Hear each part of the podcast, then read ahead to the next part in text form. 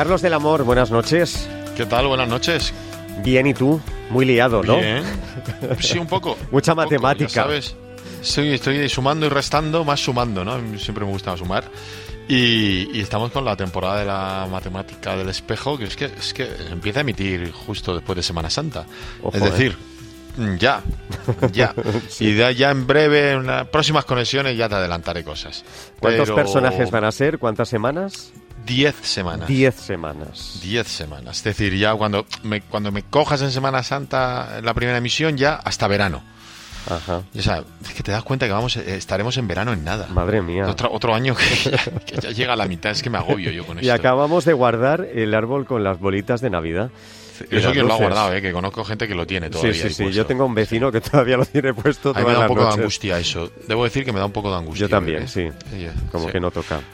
En fin, ¿qué has encontrado Yo- yo- esta semana? Mira, yo el, el- el árbol de Navidad lo recogí del- de mi trastero, eh, Bien. pero lo que, lo que siempre tengo a mano son, son fotografías, que al final ya sabes que yo tengo una, una debilidad especial por, por ese arte, por el arte de la, de la fotografía y que además aprovecho mucho en, para llevarla a la televisión, a la radio, donde, donde, donde, donde sea necesario, ¿no? Porque creo que es uno de los lenguajes artísticos que mejor plasma, plasma, ¿cómo decirlo? El, el tiempo y que mejor plasma su tiempo. Y, y entonces me he encontrado con unas fotografías maravillosas de una mujer estupenda que nos dejó, además hace, hace muy poco tiempo, y que hoy eh, es protagonista por partida doble, por dos cosas, dos noticias que se producen en, en Madrid. Una es una exposición que, que ya estaba planeada con ella eh, viviendo y que la tenía muy, muy en la cabeza. Y la otra es un legado que, o sea, a mí me gusta mucho eso que hace el Instituto Cervantes, que es en la caja de las letras, que, cada, que muchos artistas vivos o, o fallecidos dejen un, un legado o algo para la, para la posteridad, que dentro de unos años, cada uno pone los años que quiere, pues se abre y se descubre que, que la fotografía que yo he encontrado en el trastero y que, y que son maravillosas son de Isabel Esteba, que todos conocemos como, como Colita. Es ella. Escúchenla. que todo el mundo se cree que es eh, Oriol Baspons o, o Xavier Miserac. No, no, fue Paco Revés. El descubridor de la chunga fue el que me dio el primer trabajo, trabajo de pagarme 50 pelas la foto, ¿m? por hacer los eh, gitanos que salían de figuración en los tarantos. Y después la segunda persona que a mí me paga unas fotografías es Carmen Amaya.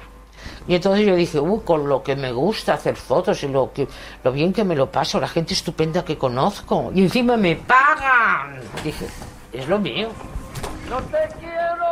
Es lo mío, es lo mío. Descubrió que era lo suyo. ¿eh? Sí, sí, sí, era lo suyo.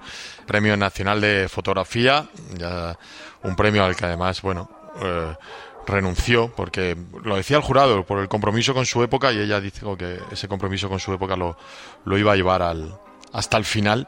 Fue en, en 2014, pero bueno, muchos reconocimientos, muchos personajes que han pasado por, por delante de, de- de su cámara y sobre todo una, una época, ¿no? Era una, una fotógrafa muy comprometida con el tiempo que, que le tocó vivir. Nos dejaba el 31 de diciembre, hace ahora Mm. dos meses, a los 84 años.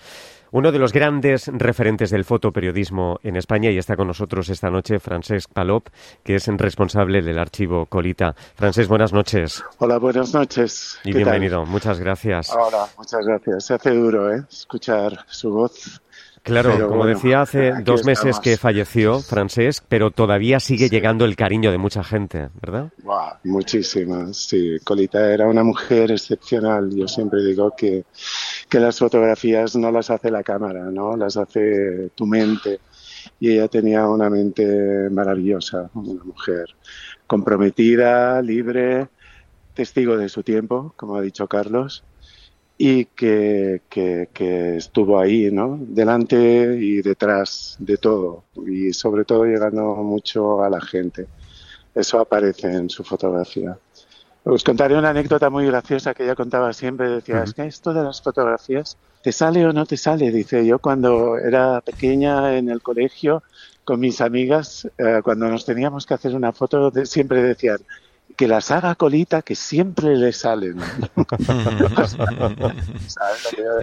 a ti te sale, ¿no? Pues bueno, a ella le salían las fotografías. Y, lo bueno, le salían francés. Toda su vida. Sí, es lo que te iba a decir, que le salían, pero además le salían, pusiera quien se pusiera adelante, quiero decir que podían ser gente anónima, podían ser artistas, podían ser eh, conocidos, famosos, podían ser gente que pasaba por allí.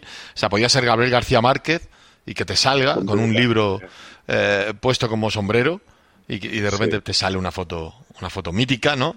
Eh, puede ser Jorge Herralde, pues Juan Marsé, o puede ser. Pues fíjate, me estás diciendo todo fotografías donde ella juega. Claro. El juego para ella era primordial, vital.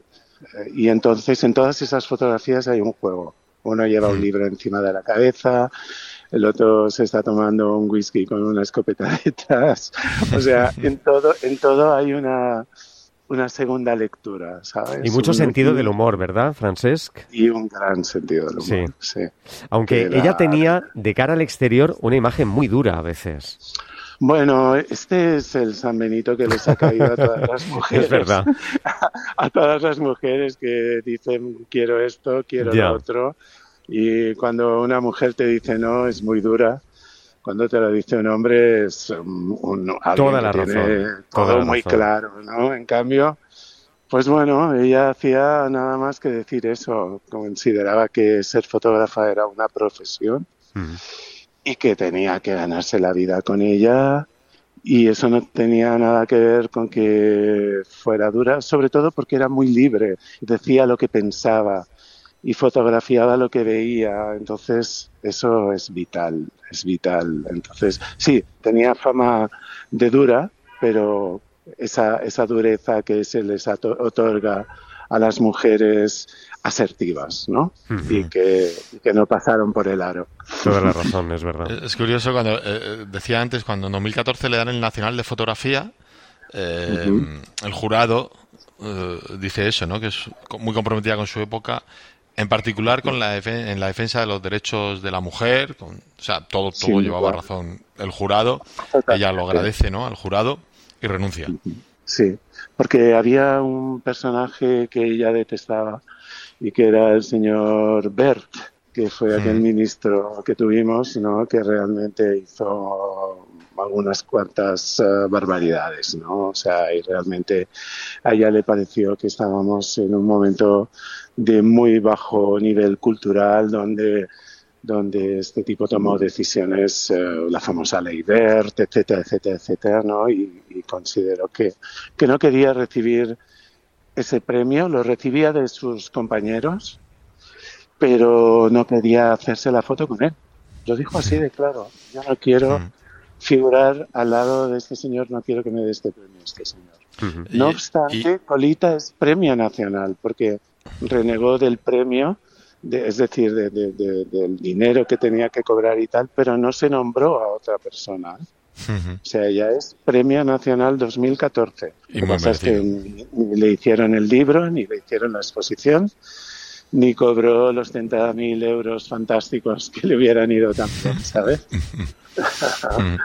y francés, ya por curiosidad, porque yo creo que no, no nunca le llegué a preguntar, ¿y Colita por qué? ¿Por qué era Colita? O sea, lo que dice la leyenda, o sea, el nombre de Colita, esa, ¿esto de la col es verdad o es un qué o qué es, esto? Es verdad. Mira, sí, sí, ella siempre lo cuenta, le preguntó a su papá dónde había nacido, ¿no?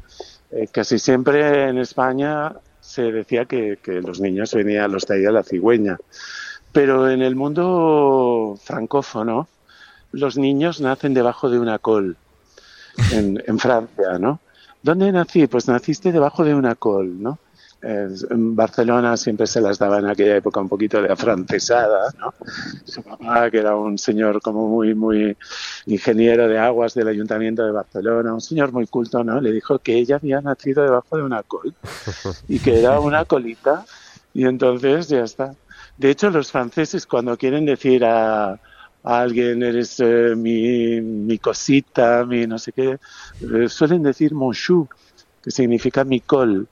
Tú eres mi col, porque eres la col de donde yo he nacido. Sí, sí, es algo cariñoso. efectivamente. Entonces es cierta, es cierta la, la historia. Francés, dijo que había nacido debajo de una cosa. Esta mañana su legado ha sido depositado en la caja de las letras del Instituto Cervantes de Madrid, como decía al principio Carlos, con la presencia de su director Luis García Montero, también su gran amiga, la periodista Maruja Torres, también estaba usted, y también cabe destacar que Antifémina, la exposición se puede ver hasta el 5 de mayo en la Sala Goya del Círculo de Bellas Artes de Madrid, que se puede ver, que vamos a poder ver quienes nos acerquemos al bueno, Pues, pues sí, en el año 77 se publica un libro que se llama Antifémina, en Editora Nacional, donde a María Aurelia Campañ, la escritora, la ensayista, y a Colita, dos mujeres eh, empoderadas, eh, cuando no existía el término todavía, le proponen hacer un libro sobre la mujer, ¿no?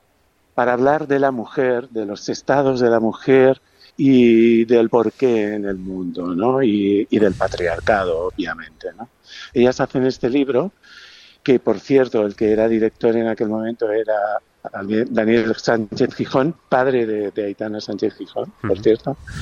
Y entonces, por una razón que desconozco, se, se le retiró el cargo y el nuevo que entró pues ya pertenece al régimen, ¿no? Que estamos en el año 77 y dijo, pero ¿qué es esto? Esto es un panfleto contra el hombre, ¿no? Y su masculinidad, etcétera, etcétera, etcétera.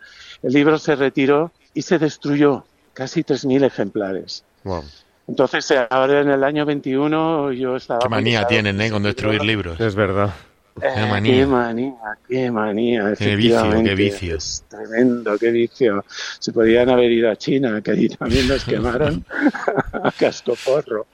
Entonces, eh, bueno, en el 21 recuperamos el libro y entonces a través del Círculo de Bellas Artes, Foto España y la fábrica nos propusieron hacer esta exposición. Entonces, eh, la exposición está basada en el libro pero sobre todo son las fotografías de Colita. Están los textos de María Aurelia, aparece su voz en ciertas frases. Ella es quien dio el nombre a, Antifémina, pero es una exposición de fotografía. Y ver esas fotografías que Colita sacó de su archivo de 20 años, porque no hizo las, las fotografías para el libro, sino que se metió en su archivo y buscó fotos que había hecho a mujeres simplemente Ahí construyeron un discurso y esto es lo que hemos planteado como una exposición junto con ella y desde Barcelona y luego pues aquí nos han dado libertad para hacer todo lo que quisiéramos porque como Colita tenía esa fama, es verdad, de dura, va muy bien para hacer lo que uno quiere, ¿sabes? Claro. Yo aún hablo, digo, a esta a Colita no le gustaría. Y entonces hemos podido montar esta, hemos podido montar esta exposición con los nombres de los capítulos.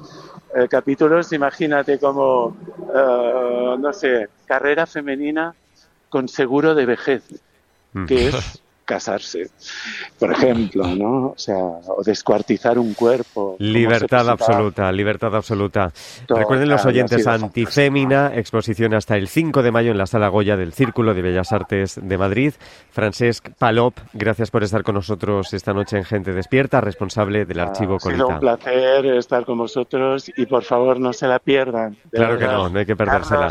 y tú también, venid a verla, por favor. Muchas gracias. Sí, sí, sí, sí seguro. Un, abrazo, muy, fuerte, Francesc. Gracias. Un abrazo y gracias. Hasta pronto. Estamos hasta el 5 de mayo. 5 de mayo, 5 de mayo, 5 de mayo. Muchas gracias. Y hasta luego. Adiós. Y Carlos, te dejo ahí en el trastero, duérmete un poquito y luego ya sigues haciendo matemáticas, ¿eh? Sí, sí, me quedo un rato Siempre sumar, ¿eh? Siempre sumar. Con la calculadora y a, seguir, y a seguir sumando. Me queda... Bueno, tengo que, pues fíjate que tengo, igual tengo que ir a Murcia mañana por la noche, a un festival de cine un momento y luego volver y más matemática, más matemática, más matemática. Madre mía. Un abrazo fuerte, Carlos. Un abrazo, chao, chao. Chao, chao.